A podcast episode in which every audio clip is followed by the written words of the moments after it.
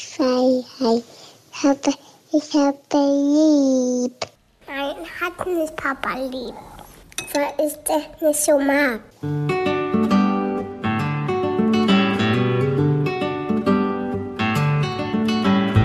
Das sind beste Vaterfreuden. Keine bösen Wörter. Halt die Fremde, halt die Schöpfe. Setz dich bitte hin. Der langweilige Podcast übers Kinderkriegen mit Max und Jakob. Hallo und herzlich willkommen zu Beste Vaterfreunden. Hallo. Ja, wir wollen heute über ein leidiges Thema reden. Wenn man zu besorgt ist als Eltern oder wenn man genau schon weiß, was so der richtige Weg für die eigenen Kinder sein könnte. Das ist immer so eine Illusion, dass man für seine Kinder den richtigen Weg schon kennt und deshalb so bestimmte Sachen vorsieht, werd mal das und das, werd mal das und das. Und ich fände es interessant, eine Umfrage zu machen, wie viele Leute wirklich aus Interesse ihren Beruf gewählt haben, wenn wir es nur mal am Beruf festmachen, oder aus dem tieferen Wunsch heraus, ihren Eltern zu gefallen. Papa hat mich lieb, ich bin jetzt auch Rechtsanwalt. Oder zumindest es nur in dem Rahmen sich bewegen, was die Eltern einem vorgelebt haben. Also nicht nur gefallen, sondern auch, hey, das, was Papa und Mama machen, was anderes darf ich gar nicht, weil das ist außerhalb dessen, was akzeptiert wird. Also es Mhm. geht, glaube ich, nicht nur um, hey, mein Papa würde wahrscheinlich mich mehr lieben oder würde das super schön finden, wenn ich genauso wie er Polizist werden würde, sondern auch sich in, in einem Konstrukt zu bewegen, was von den Eltern vorgelebt wurde. Also ich erlebe das oder ich habe das erlebt bei, bei uns in der Verwandtschaft von meiner Frau. Die Eltern von dem Kind sind sehr konservativ, beide Lehrer, leben hier. Ja, nee, das, Lehrer konservativ? Na, hör mal. leben, Wirklich? Ja, leben. Äh, meine Schwester ist Lehrerin und. die arbeitet doch gar nicht mehr.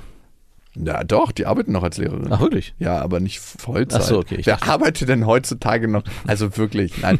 Und ihr Ex-Freund und der Freund von meiner anderen Schwester sind auch Lehrer. Du, ich bin in so einer Lehrerfamily. Ach so. Okay, Nee. aber jetzt Auf jeden Fall sind die nicht, also gläubig, streng gläubig, spießig im Reihenhaus. Also wie all du meinst du? Exakt, all diese ganzen Klischees. Und die Tochter, äh, die immer sehr lieb und angepasst wirkte und war, ist dann für. Aber sag nicht das böse Wort überangepasst. äh, nein, das sage ich nicht, ist dann für ein Jahr Hat ein Praktikum auf der Herbertstraße gemacht Nein, in Hamburg als in, Prostituierte. irgend, äh, in irgendeine südkaribische Insel hat sie ein Work and Travel ein Jahr gemacht und das war für die so, hm. Und dann kam nach einem Dreivierteljahr, Mama, Papa, ich möchte hier noch länger bleiben und ist dann nochmal anderthalb Jahre dort geblieben. Und keiner von denen hätte erwartet, dass sie aus diesen festen Strukturen, in denen sie sich ja vorher bewegt hat, jeden Sonntag in die Kirche, Kirchenvereinigung, dann hatte ich glaube ich noch irgendeinen Sport gemacht, wo sie regelmäßig war, so extrem ausbricht und ihr Leben komplett ganz anders gestaltet, als es für in ihrer Familie vorgelebt wurde. Also es ist gar nicht so leicht, aus dem Konstrukt der Eltern Das meine ich, auszubrechen. genau. Aus diesem A, was habe ich kennengelernt, was habe ich vorgelebt bekommen, das ist ja das eine, ne? Ja. Was haben mir meine Eltern vorgelebt, was möglich ist, dieser Rahmen der Möglichkeiten. Und neue Möglichkeiten für sich zu erkennen, wenn die eigenen Eltern einen das nie vorgelebt haben, Ja. ist super, super schwer. Weil das löst so ein unbehagliches Gefühl in einem aus, so ein Ja. ungutes Gefühl von Aufregung, von Angst.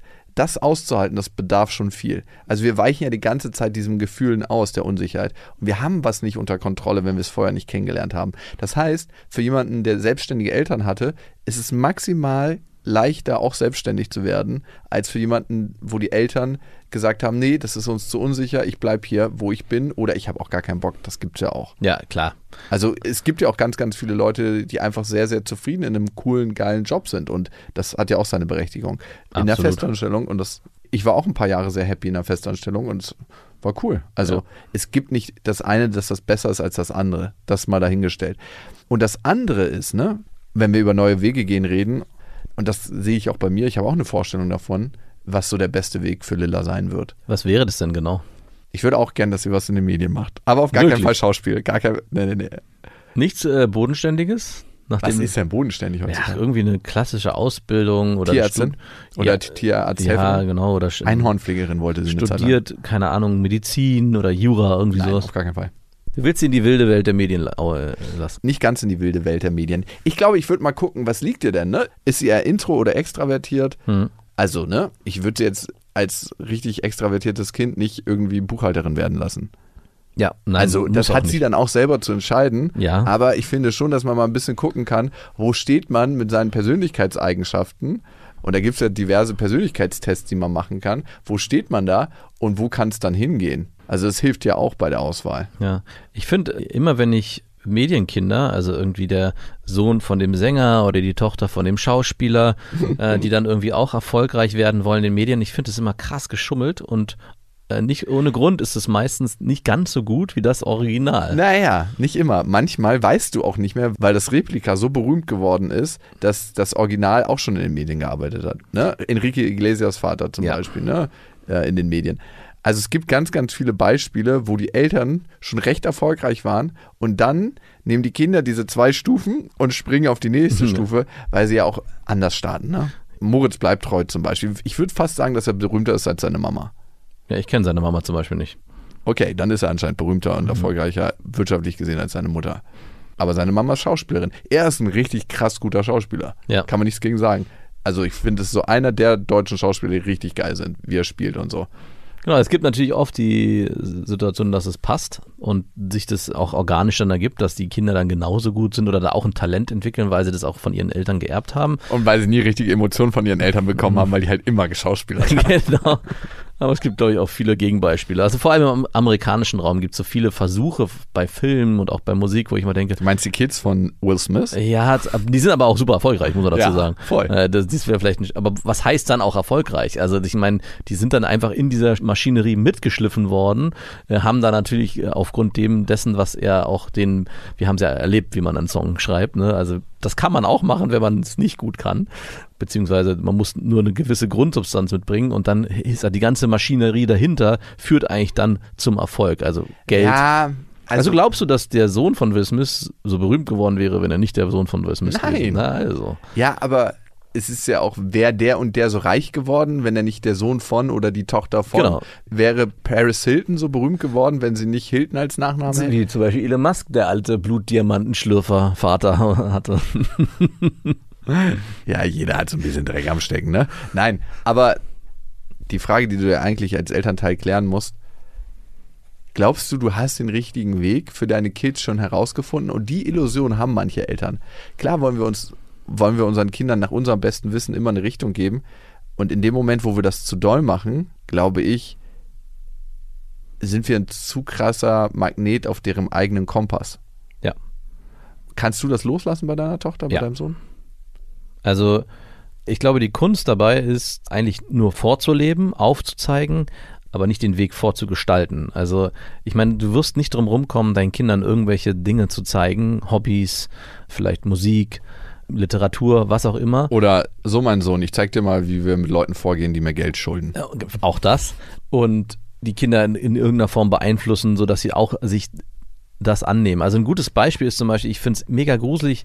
Ich bin ja selber jemand, der zockt und werde dieses Zocken, also Computerspielen, so lange wie möglich versuchen hinauszuzögern. Was ich von anderen Familien und Eltern ganz anders erlebe, die schon sehr früh anfangen, ihren Kindern Filme und Videospiele zu zeigen. Das geht schon mit drei los, wo ich denke, so, äh, wenn du da schon den Grundstein setzt, dann ist es eine, schon fast schon manipulativ, weil wie soll sich in einem Medium, was eh schon sehr manipulativ arbeitet und mit einer krassen Was meinst du damit?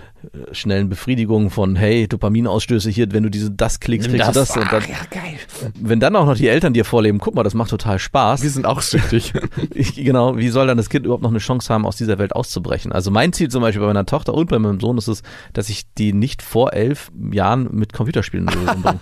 Was haben wir gelacht? Und bei meiner Tochter, die ist jetzt, wird jetzt sieben, hat es bisher geklappt. Die hat noch nicht einmal, also wir haben einmal, glaube ich, Wii gespielt an, an Egal. Weihnachten.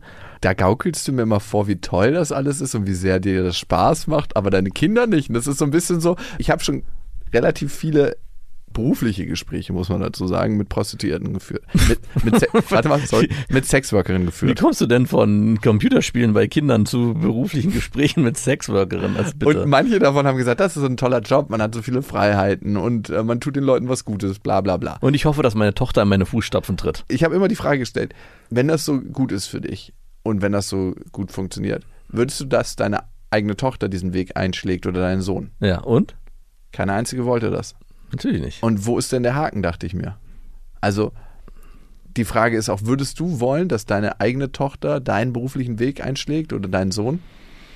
Jetzt, wie es zur Zeit ist, würde ich wahrscheinlich denen auch wünschen, dass sie die unterschiedlichsten Erfahrungen machen können, die ich gemacht habe. Also ich würde nicht behaupten, dass ich den besten beruflichen Werdegang hatte, aber ich habe in so viele unterschiedliche, stimmt auch nicht, so viele unterschiedliche Bereiche waren es auch nicht, aber ich habe trotzdem. Du hast auch mal Kinderbetreuung im Fitnessstudio. Ich konnte das mich, muss man sagen. genau, ich konnte lange meinen Weg suchen und ihn auch finden und war, hatte nie das Gefühl, ich bin hier irgendwie falsch auf dem Weg. Also es war, dass ich nie so angefühlt, da ist jemand im Hintergrund, der von mir eigentlich erwartet und verlangt, dass ich am Ende mit, weiß ich nicht, 28 oder 29 oder 25, wie alt man noch immer ist, mit einem fertigen Studium in dem Bereich so und so da sitze. Und ich glaube, das ist auch eine gewisse Form dieses Helikopterelterndaseins, dass man den Wunsch auf die Kinder projiziert, dass man sagt, hey, ich Du kannst will- das erreichen, was ich nie geschafft habe. ich würde es mir nicht nur wünschen, sondern ich erwarte es in gewisser Form auch und schaffe dafür Grundvoraussetzungen.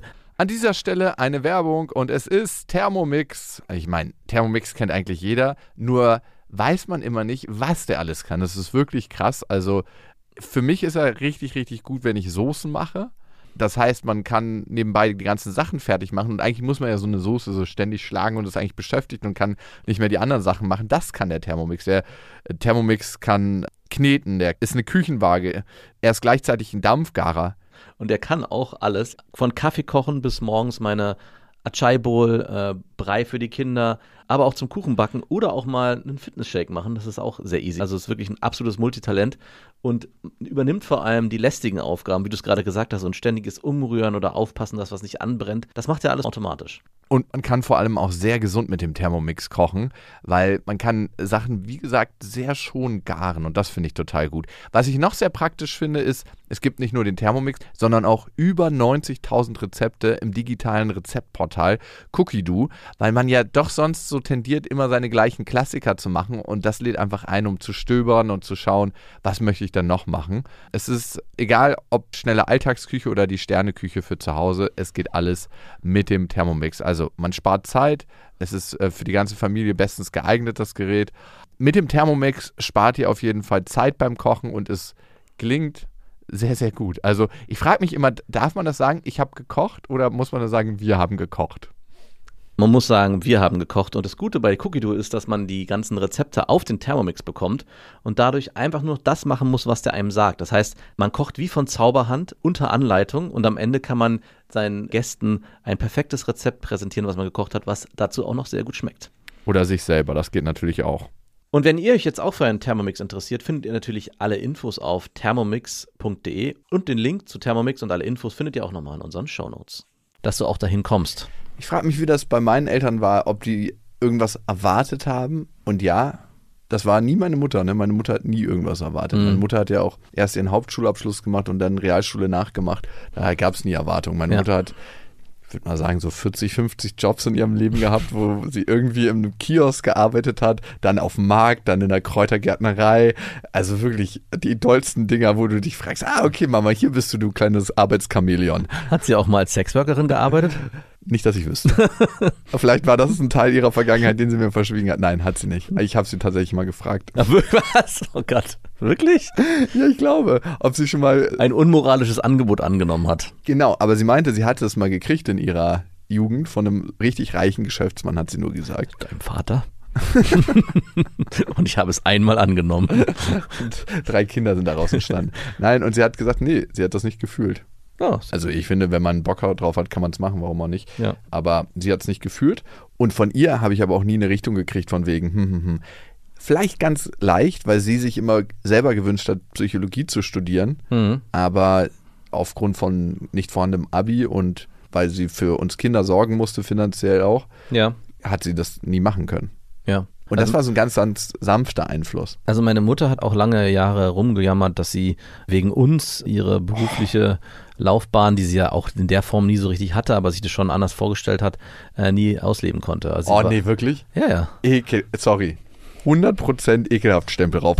Aber es ist auch so, dass es damals noch weitaus schwieriger war, weil dieses Modell, Papa bringt das Geld nach Hause, Mama kümmert sich um die Kinder noch viel, viel präsenter war. Ja, aber es liegt in ihrer scheiß Verantwortung, sorry, das macht mich gerade wieder mal wütend, wenn sie ihr Ding leben will, mit ihrem Mann das auszuhandeln Klar. oder wenn man mit dem nicht handeln kann, zu sagen, ey du, ist mir egal, ich ziehe es durch. Das liegt in ihrer Verantwortung, es liegt nicht in eurer Verantwortung. Nein, natürlich Ihr habt euch nicht. ausgesucht, auf die Welt zu kommen und hey Mama, Papa, bims jetzt mal, damit wir auf die Welt kommen können und macht das gerne ungeschützt. Das ist ja nicht eure Verantwortung und das finde ich so mies, das auf euch abzulagern. Ja. Also da haben wir ja schon öfters drüber gesprochen. Ah, fuck, ey, Aber ich ist, so ich, ich verstehe aber heutzutage auch, äh, wo das natürlich herkam. Also Hör auf, deine Mutter da zu schützen.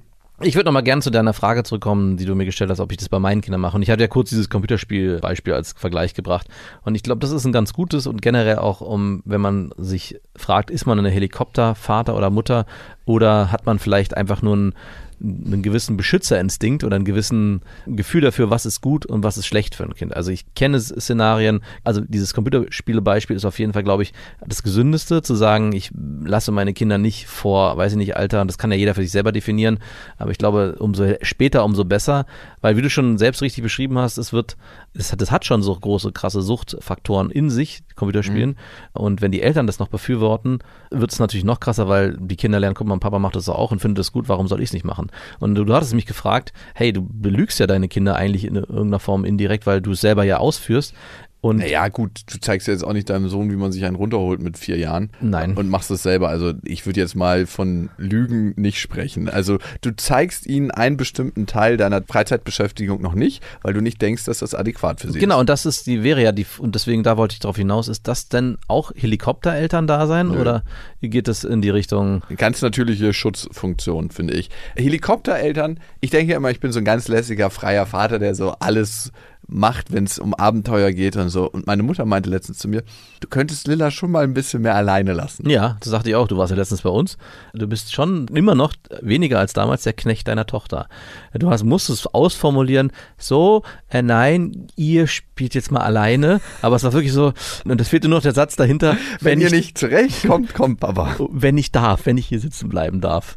Da fehlt ja noch eine gewisse Grundentspannung. Und ich glaube, es ist auch ganz wichtig. Und das ist auf jeden Fall eine Form des Helikopterelterndaseins, weil das Kind natürlich dadurch auch nicht lernen kann, ich brauche Papa gar nicht, weil es ist natürlich viel, viel einfacher, Papa immer bei der Hand zu haben und auf ihn zugreifen zu können, als selber in sich reinzuhören, okay, ich muss jetzt, wenn ich die Treppe da hochlaufen will, auf mich selber vertrauen und nicht auf Papa. Kinderpanikzone-Moment. Keiner hat Bock auf unangenehme Gefühle und genau da kommt ja ein Kind in die unangenehmen Gefühle, wenn der Papa ganz klar sagt oder die Mama, ähm, nö, auf mich hast du jetzt keinen Zugriff. Oh Gott, was mache ich jetzt? Sitze ich entweder die ganze Zeit langweilig bei meinen Eltern rum dann Ja. oder wird dieses langweilige Gefühl irgendwann so groß, dass es überwiegt und ich die Motivation habe, was anders zu machen. Und so war es ja dann auch, als wir zusammen waren. Ja. Ich habe dann irgendwann gesagt, ich bin jetzt hier im Max-Modus, ich chille und Papa kommt jetzt nicht mitspielen. Und irgendwann ging es ja dann auch. Ja. Und das Krasse ist, was ja Kinder nie lernen, wenn du denen das nicht zutraust, wenn du immer denkst, du müsstest mitkommen, Genau. dass sie selber das schaffen können. Weil wie soll ein Kind an sich selber glauben, wenn es noch nicht mal die Eltern tun? Genau, und auch lernen, über die eigenen Grenzen immer wieder hinausgehen zu müssen, um auch was Neues, Schönes zu entdecken. Oder auch zu erkennen, Moment, nee, das ist eine Grenze, die ich nicht überschreiten will. Da weiß ich in Zukunft, da gehe ich nicht drüber hinaus. An dieser Stelle eine kleine Werbung. Die kommt von YouTube Kids. Wie ätzend sind Haustiere, das weißt du, ne? Geht eigentlich. Ja, wenn man sich drum kümmern muss. Und Ja. genau da ist das Problem, weil Lilla möchte jetzt ein Haustier, ein kleines Meerschweinchen oder ein Hamster. Und sie hat gesagt, ah, das macht gar nicht so viel Arbeit und sie kümmert sich darum mit fucking vier Jahren. Mhm, genau. Und wie kann ich ihr sagen, hey, Lilla, das ist einfach nichts. Das macht viel zu viel Arbeit. Und schau mal, was da für ein Rattenschwanz an so einem Meerschweinchen dranhängt. Ich habe ihr gesagt, okay, lass uns erstmal ein paar Videos gucken, um uns zu informieren. Dann wissen wir, was so ein Tier für eine Pflege braucht, ob das alleine leben darf oder ob es überhaupt im Käfig, ob das eine gute Haltung für das Tier ist. Und da waren wir bei YouTube Kids unterwegs und haben uns die entsprechenden Videos angeguckt. Und du hattest dann noch die Möglichkeit, sie auch mit dem Pet alleine zu lassen und sich die Videos angucken zu lassen, ohne Angst zu haben, dass sie irgendwo landet, wo sie nicht hin wo sie ja, nicht also das ist alles bei YouTube Kids möglich, auf jeden Fall. Aber wir haben sie uns schon zusammen angeguckt. Aber es wäre möglich gewesen, denn du kannst mit YouTube Kids, und das ist eigentlich das Coole daran, die Altersstufen auswählen, die Bildschirmzeit bestimmen, entscheiden, was sie sich angucken sollen, bestimmte Kanäle blockieren und nur bestimmte Inhalte auch genehmigen, sodass sie dann wirklich Meerschweinchen-Videos. damit sie nicht am Ende bei vielleicht Katzen oder Hunden bleibt und das ganze Problem noch größer wird. Papa, ich will jetzt doch einen Hund und kein Meerschweinchen mehr. sind viel selbstständiger. Und wenn ihr YouTube Kids ausprobieren wollt, dann findet ihr die Infos dazu bei uns in den Show Notes. Und die YouTube Kids App findet ihr natürlich im App Store für Android und iOS. Wir hatten super spannend gestern eine Situation am Tisch mit Marie. Da ging es darum, dass sie in der Schule einen Weitsprung gemacht hat mit ihren Freunden und haben dann immer im Sand an der Stelle, wo sie gelandet sind, einen Strich gemacht. Also die Freundin immer für denjenigen, der gesprungen ist. Und die Freundin von Marie meinte, als sie den Strich gemacht hat, ganz akkurat, so wie ich mir das bei Marie auch vorstelle, dass sie den Strich viel zu weit hinten gemacht hat und ist dann beleidigt weggerannt und hat geweint. Und Marie hat es nicht ausgehalten und ist dann hinterher und hat sich dann entschuldigt dafür, obwohl sie ja gar keinen Fehler gemacht hat. So lobe ich mir das. Und wir beide, also meine Frau und ich, waren sofort in diesem Korrektivmodus. Hey, nein, das sollst du nicht und du musst bei dir bleiben und du musst da gar nicht hinrennen. Und ich habe Ihr habt da, einen anderen Helikopterlandeplatz einfach bei eurem ja, Kind. wirklich. Und ich dachte so, ey, ist, sind wir jetzt hier schon richtig krass am Helikoptern oder ist es ein, ein Justieren, ein Aufzeigen von Verhaltensweisen, die sie auch noch in ihrem Toolkit verwenden kann? Weil wir haben natürlich gesagt, du kannst dich natürlich so verhalten, du könntest aber auch bei dir bleiben und äh, ich sage ja dann, hey, das wichtigste Gefühl, was dir in, dir in dir entstehen kann, ist, dass es dir gut geht und dass du dich selber wohlfühlst und nicht, dass es anderen gut geht. Also ich schüre, den, versuche in ihr den Egoismus äh, stark einzupflanzen, weil Marie schon Tendenzen hat, so ein bisschen angepasst zu sein. Also immer zu gucken, dass es allen, ja, dass sich keiner verletzt fühlt. Das hast sie aber nicht von dir. Das hat sie definitiv nicht von mir. Und ich habe ein bisschen Sorge und das ist definitiv Helikoptereltern, wo das dann irgendwann hinführen könnte, weil was wird in wahrscheinlich zwei, drei, vier Jahren passieren? Es werden nicht mehr Mädchen sein, die wegrennen und beleidigt, sondern es wird wahrscheinlich irgendwann Jungs geben, die ein ähnliches Muster an den Tag legen und sie das dann bedienen möchte.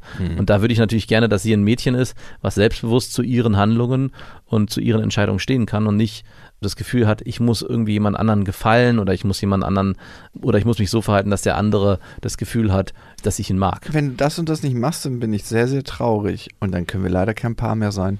Exakt. Und da den Weg zu finden, Ideal, ey. Ist super schön. Ja. Cool. Entwickelt sich da in eine gute Richtung. und da den richtigen Weg zu finden, nicht zu viel gegenzusteuern und das Kind alleine zu Weil lassen. sie damit, sich auch daran anpassen wird. genau. Das ist halt das Thema, ne? Ja. Auch daran wird sie sich anpassen und hat sie dann das gemacht, was ihr euch eigentlich für sie wünscht, nämlich aus ihrer individuellen Bedürfnislage heraus zu handeln und wirklich bei sich zu sein, zu Genau. gucken, was wünsche ich mir und nicht, hey, meine Eltern meinen, ich darf mich nicht anpassen, dann muss ich das jetzt mal verändern. Genau. Pass mich damit wieder an. Exakt. Ja, mir fällt das auch total schwer. Also Lilla hat mir letztens von einer Situation aus der Kita erzählt, dass sie mit einer spielen wo- will und dann will die nicht mit ihr spielen und die sagt, sie hat keinen Bock mit ihr zu spielen. Ich so, aua, ah, wo ist dieses Kind? Was ist? Ich spreche mal mit den Eltern. Wir sind hier in einer Waldorf-Kita, da darf sowas nicht passieren. Hier spielt jeder mit jedem und solange alle wollen. Und dann habe ich gedacht so, Mit okay, diesem Kind muss unbedingt um den Block gelaufen werden als das muss in Strafe. die stille Ecke.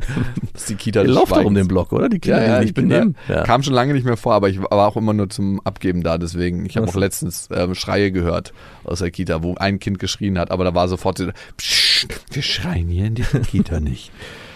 Und dann habe ich sie einfach gefragt, Hast du dich eigentlich, sorry, hast du dich mal informiert bezüglich dieser Flüsterkita? ja, es gibt's nicht als Konzept, das scheinen nur die durchzuführen. Ja, habe ich nämlich auch gegoogelt. Das- Waldorf-Kita hat da gar nichts zu und es Das, gibt auch, gar, das ist, steht eigentlich eher gegen Waldorf. hab, genau, genau das habe ich auch gefunden. Weil es alles, äh, wenn man sich Waldorf durchliest, ist genau eher explorieren, sich selber entdecken, den Ausdrücken. Körper ausdrücken und ich dachte, flüstern und schweigen ist genau das Gegenteil.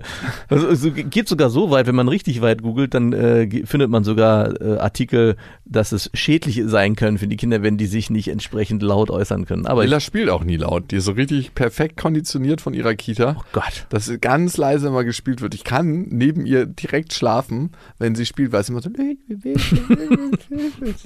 Ja, das ist ein schönes Geräusch, so ein Geräuschteppich, auf dem ich perfekt schlafen kann. Na, ich weiß schon, warum du dir die Waldorf-Kita ausgesucht hast. Die formt. Ich spreche jetzt bitte nicht von überangepassten Kindern, die da rauskommen. Auf gar keinen Fall. Okay, und dann habe ich einfach gedacht, was machst du jetzt? Das Kind hat keinen Bock mit ihr zu spielen und man hat schon gemerkt, dass sie ein bisschen geknickt war. Mhm. Es gibt ja keinen schlimmeren Schmerz als den, der Schmerz von der eigenen Kinder. Ja. Nicht der eigene Schmerz, Nein. sondern der, der Schmerz der Kinder. Wir wollen unsere Kinder von allem Leid bewahren, was hier auf dieser Erde auf sie warten könnte. Also vor allem im sozialen Kontext. Also wenn sich ein Kind verletzt, wenn es ein, Easy. ja, dann ist Und aber vor allem, wenn es nicht das eigene ist. Äh, ja, pff. äh, das, Hey, das Auto schon. ist einmal kurz über dich rübergefahren, ey. Das kriegen wir schon wieder hin. Aber gerade wenn ein eigenes Kind im sozialen Kontext ausgeschlossen wird, da nicht zum Helikoptervater zu werden, wie hast du dich da verhalten dann? Und was war das für ein Gefühl? Bei dir? Ich habe sie gefragt. Ach so, und? Ähm, ja, war mir egal. ich so, okay. Und wie hast du dich denn verhalten? Was hast du gemacht? Ich habe sie einfach nur gefragt. Ja. Ich habe ihr, denke ich, hoffe ich, geholfen, das nochmal in einem Rahmen zu reflektieren, wo jemand da war, mit dem sie vielleicht darüber reden kann. Und das war's. Ich habe da nichts dazu gesagt im Sinne von, du kannst ja auch mal, weil diese ständigen, du kannst ja auch mal oder mach das so und so, oh, ey, das gab's von meinem Vater zu Genüge. Ah. Das war mir immer, oh Gott, Papa, ja. okay, Ja, aber Optionen aufmachen ist doch vielleicht gar nicht schlecht. Ja, mal, aber man müsste das so machen. Das ist so der schlimmste Satz, der kommen kann. Der ist schlimm, ja. Also, das macht man so und so, ist nochmal die Stufe härter, aber an dieser Stelle eine kleine Werbung. Und es ist Ikea mit Smallstart und Trofast und das ist eine Aufbewahrungsmöglichkeit für Kinderkleidung, wo sie sich selbst drum kümmern können. Wie praktisch. Es ist so schön, die Kinder aufwachsen zu sehen. Bist du eher einer, der den Kindern zu viel oder zu wenig zutraut? Ähm, ich traue denen auf jeden Fall zu viel zu, weil ich gar nicht die ganzen Sachen für sie übernehmen möchte. Deswegen bin ich auch so froh, dass es diese Systeme gibt, dass sie schon von alleine die Sachen machen können. Ja, und du hast mir den Tipp gegeben mit dieser Box, wo man zum Beispiel die Kleider wieder ordentlich reinfalten kann, sich die Sachen für den nächsten Tag rauslegen kann. Und diese Box, die gibt es bei Ikea. Barndröm, das ist eine schön leichte Box, wo die Kinder genau das machen können. Und dann lernen, sich an- und auszuziehen, ohne dass man als Elternteil was machen muss. Darum geht es ja am Ende. Nein, Es geht am Ende darum, nicht nur im Scherz, dass die Kinder irgendwann auch verstehen, sich nicht nur selber anzuziehen, sondern eben auch selber ihre Sachen rauszuholen und rauszulegen und sie auch wieder ordentlich wegzuräumen. Und es gibt von Ikea noch den Kleiderschrank Smallstart, der ist mit Auszug und da können die Kleinen problemlos die Kleidung auswählen und auch das Wichtigere wegräumen. Alle Infos zu den Aufbewahrungsmöglichkeiten für Kinder findet ihr auf ikea.de und natürlich in den Shownotes. Also da gab es auf jeden Fall harte Beispiele. Die Frage ist jetzt, ab wann muss man denn eingreifen? Muss man wirklich sagen, okay, hier ist es wichtiger, dass man eingreift. Hier kann das Kind nicht mehr eine Selbsterfahrung machen. Und ich finde, wir haben eine ganz passende Hörermail dazu bekommen. Und die kommt von Alex. Er hat geschrieben an beste.bestefreundin.de mit dem Betreff Vaterfreuden. Hattet ihr schon Momente, wo ihr Gefahrensituationen gerade noch abwenden konntet? Bei mir war das letzte Woche so. Ich war mit meinem dreijährigen Sohn joggen, er auf dem Laufrad. Wir wohnen an einer Landstraße mit Tempo 70, wo die meisten aber aus der 100er-Zone reingebrettert kommen. Bisher war mein Sohn an der Straße immer sehr verlässlich. Wir bleiben an der Straße stehen und ich sagte, jetzt gucken wir nach links, da kommt noch ein Auto und dann gucken wir nach rechts, da kommt noch zwei Wagen und dann können wir fahren. In dem Moment gucke ich wieder nach links und sehe meinen Sohn auf der Fahrbahn. Schwarzes Auto von rechts, mein Herz rutscht in die Hose. Ich springe mit aller Kraft meinem Sohn hinterher, Auto bremst stark und hupt gleichzeitig. Ich schiebe meinen Sohn weiter auf die andere Seite und wollte ihn zur Rede stellen, was da los war. Der musste sich aber selbst erstmal von der Situation erholen und diese verarbeiten und wollte weiter. In den paar Sekunden gehen einem so viele Gedanken durch den Kopf. Wie hätte die Situation ausgehen können? Wie erkläre ich das meiner Frau?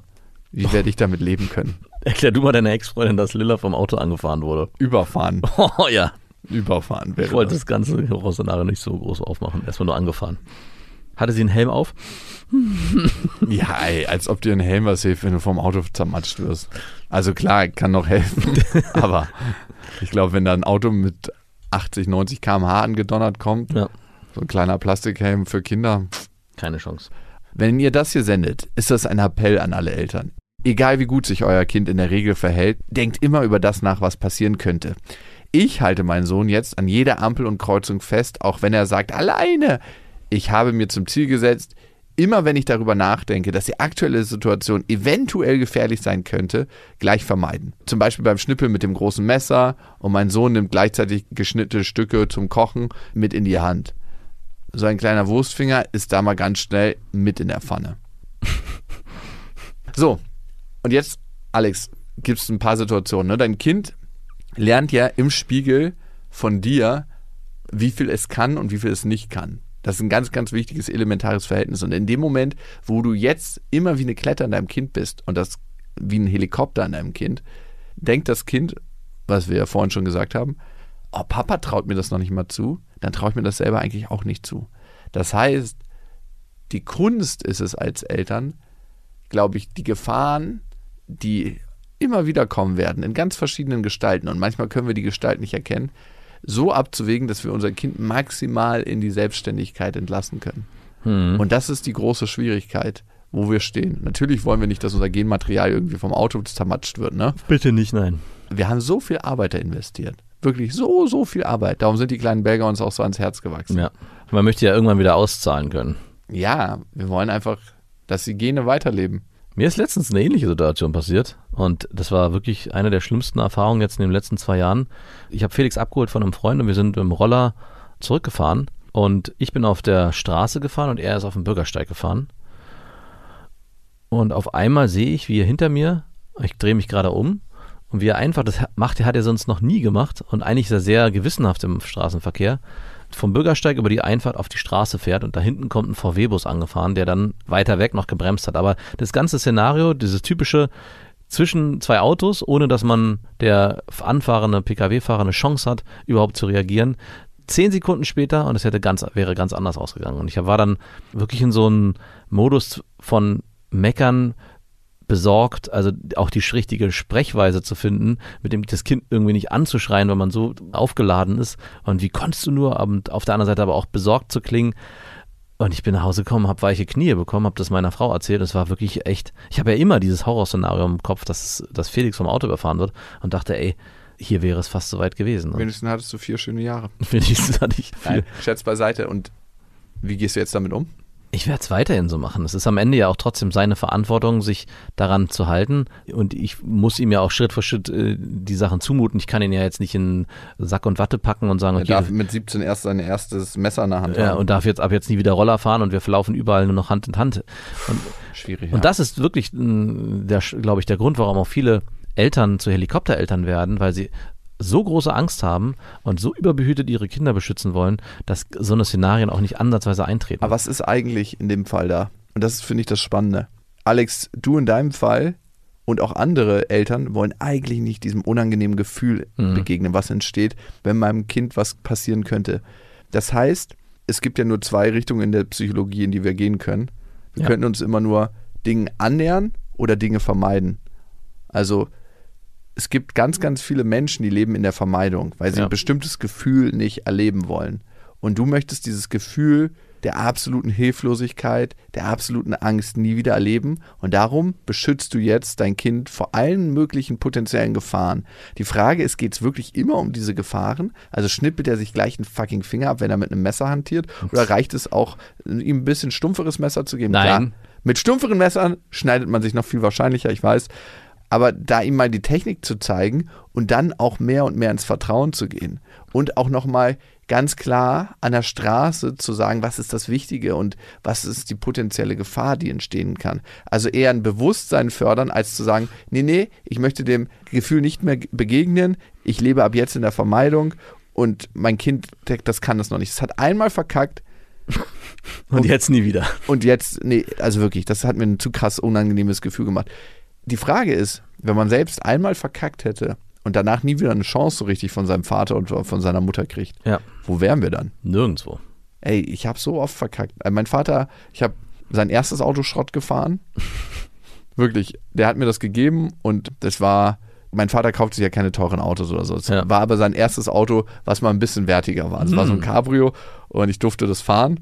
Und ich habe direkt die ganze Seite von diesem Auto aufgezogen, so, so direkte Bam von hinten nach vorne. Ich habe eine Laterne beim Zurücksetzen nicht gesehen und Schön. das waren so viele kleine Laternen und habe so den ersten Spiegel fliegen sehen und habe mich so erschreckt, dass ich so voll in die Laternenseite reingefahren bin. Und dann musste ich das meinem Vater erzählen und dann meinte er, okay, ist halt jetzt passiert, ist so. Ich habe es an der Straße stehen lassen und eine Woche später ist jemand genau in die gleiche Seite reingefahren. War also ein Versicherungsschaden. Ich hatte richtig krass Glück im Unglück.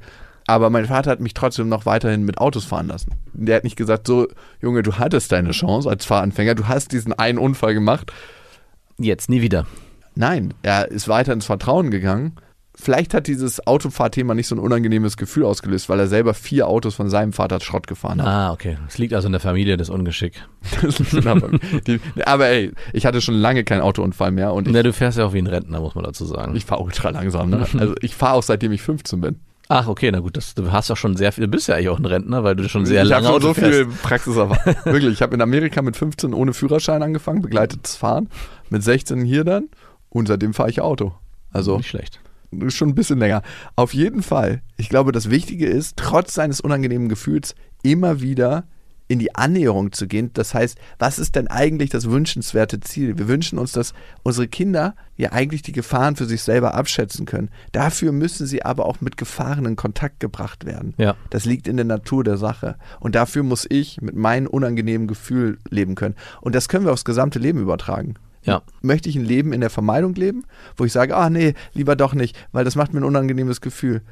Oder möchte ich ein Leben leben in der Annäherung? Ja. Das heißt, ja, ich weiß, dass da ein Risiko auf mich wartet, aber ich nehme das Risiko in Kauf. Ich nehme das Gefühl in Kauf, ich nehme die Unsicherheit in Kauf, weil da was wartet, was für mich Freiheit bedeutet, weil da was wartet, was für mich mehr bedeutet als das andere. Und ich glaube, für Eltern ist es ganz wichtig, sich eigene Ziele zu stecken. Also, dass man selber ein gutes Gefühl dabei hat, das Kind ins Risiko zu bringen, so nenne ich es mal. Also, wenn man ein extremer, ängstlicher Mensch ist, der sagt, hey, ich möchte mein Kind eigentlich gar nicht auf den Straßenverkehr loslassen, da für sich kleine Steps zu setzen, was man dem Kind zumutet. Also, wir haben bei Marize zum Beispiel, die wollte unbedingt mal jetzt alleine von der Schule nach Hause laufen. Und es ist schon ein etwas weiterer Weg und da haben wir beide irgendwie Gefühl, kein so gutes Gefühl gehabt und wir haben sie dann halt auf halber Strecke mir entgegenlaufen lassen. Also Ah, cool. Sozusagen, es gibt immer Möglichkeiten, seine eigenen Ängste auch in gewisser Weise, sich seinen eigenen Ängsten auch anzunähern. Also gerade bei Kindern, dass man, weil ich glaube, es reicht, das Bewusstsein zu haben, ich muss meine Kinder irgendwann alleine auf diese Welt loslassen. Und was ist für mich ein guter Weg, nicht zu überprojektiv zu handeln, weil ich weiß, ich kann sie eh nicht auf Dauer beschützen. Und da für sich und das Kind äh, Methoden zu entwickeln, wo man sich auf halber Strecke trifft. Und das Krasse ist ja, am Ende dieses Helikoptern bewirkt genau das Gegenteil Ja. von dem, was wir wollen. Absolut. Wir wollen unsere Kinder beschützen. In diesem Beschützen lernen sie aber nie das Risiko für sich selber Genau. einzuschätzen. Und das ist das große Problem, wo sich die Katze wieder in den Schwanz beißt. Ja. Meine Eltern waren manchmal ein bisschen zu brutal da. Also meine Eltern haben mich schon sehr, sehr früh immer alles machen lassen und ich glaube, ich war sehr oft mit meinen Ängsten allein, wo ich mir eigentlich eine Begleitung gewünscht hätte. Mhm. Ne, wo ich mir eigentlich meinen Vater gewünscht hätte, dass er mal mitkommt. Meine Mutter, die das erste Mal mitkommt, wenn ich irgendwie in einer neuen Sportgruppe war und wenigstens draußen gewartet hätte und ich sagt, ey, ich fahre wieder los und mache eine Erledigung und ich komme später wieder. Weißt du, wenn du Mhm. immer irgendwie so allein in die Situation reingeworfen wirst, bei mir hat es, glaube ich, am Ende ausgelöst, dass ich dachte, okay, da gibt es niemanden, auf den ich mich so wirklich verlassen kann. Ja. Ich verlasse mich auf mich selber. Ja, und das können so Kleinigkeiten sein, wenn du es jetzt gerade so sagst, den Kindern ein gutes Gefühl zu geben bei Sachen, wo sie vielleicht selber auch immer wieder sich nicht neu challengen müssen und sei es sowas wie zum Sport zu gehen. Total. Mein Vater, ich habe mir, hab mir so oft gewünscht, dass meine Eltern mich von, vom Sport abholen, aber ich wurde immer mit anderen Eltern mitgeschickt. Ich meine, ja, die fahren ja eh mit dem Auto, dann können die dich ja mitnehmen. Kenn und ich meine, das ist so eine klitzekleinigkeit, aber mein Vater hatte einfach keinen Bock nach der Arbeit nochmal zusätzlich mit zu mir. Kann man auch verstehen. Kann man auch verstehen. Aber trotzdem war es für mich so, war, äh, ist die Hürde zum Sport zu gehen dadurch jedes Mal ein bisschen größer geworden. Weil Deine die, Eltern sind schuld, dass du dann diesen Sport nicht gemacht hast. ich habe den Sport ja trotzdem gemacht, weil ich Okay. wurde dann dazu verdonnert. So ist auch. Von zu Hause aus. Okay, so kann man es auch machen. Ich merke das ja selber bei Lilla zum Beispiel. Ballett, ne, wenn die Kinder da Ballett tanzen. Das Mhm. ist ja auch kein Ballett, die rennen im Kreis rum und machen Ho- Hopsasa drauf und so und hören ein bisschen Musik. Man bezahlt einfach nur ein bisschen mehr Geld, weil es Ballett heißt. Genau, und die haben halt so ein Ballettkleid an und so kleine Schuhe, die, Genau. Jungen und, und die Jungen und die Mädchen und fühlen sich alle richtig, richtig gut dabei. Aber es macht einen Unterschied, wenn ich dabei sitze und aktiv gucke oder Ja. zumindest sitze und nicht in meinem Handy versunken bin. Auch das macht schon einen Unterschied. Und es macht einen noch größeren Un- Unterschied, ob ich einfach sage, okay, Ballett und ich gehe jetzt raus. Mhm. Und es macht einen noch größeren Unterschied, wenn ich sage, ich, Papa ist kurz ein paar Besorgungen erledigen und ich komme dann wieder. Ich merke das jedes Mal, wenn sie einen Kreis macht oder wenn sie irgendwas macht und dann alle fünf Minuten mal zurückguckt und weiß, okay, da ist jemand, der ist da. Mhm. Und das ist das Krasse. Ich sehe ja jedes Mal ihr Lächeln und darum gucke ich auch öfter hin. Ich versuche nicht die ganze Zeit irgendwie an meinem Handy zu sein. Na gut, wenn die Lehrerin sagt, hey, geht bitte raus, wir bereiten hier eine Überraschung für euch vor, bin ich schon so, Jackpot. Ja. Ich bin draußen. Fremdgesteuert. Dann ist es in Ordnung. Ja, dann ist es auch so, Papa, du darfst nicht gucken. Dann ist es völlig in Ordnung. Ja. Aber alles andere versuche ich schon irgendwie da zu sein. Und ich glaube, ich tendiere eher dazu, weil ich es halt anders erlebt habe, über zu kompensieren. Mhm. Und das ist mein Thema. Ich will meinem Schmerz da eigentlich nicht begegnen, ja. den ich widerfahren habe, der mir widerfahren ist als Kind. Ne? Und darum will ich auf gar keinen Fall, dass Lila das spürt, dieses Päckchen. Krass, und bei mir ist es genau umgekehrt. Also meine Eltern waren schon auch sehr helikoptermäßig unterwegs. Also die, die Sätze, der schafft das nicht, der braucht dann noch Hilfe, gerade im Kleinkindalter.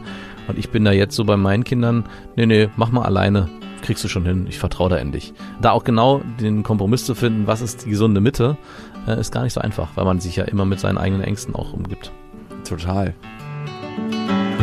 Das waren Beste Vaterfreuden mit Max und Jakob. Jetzt auf iTunes, Spotify, Deezer und YouTube.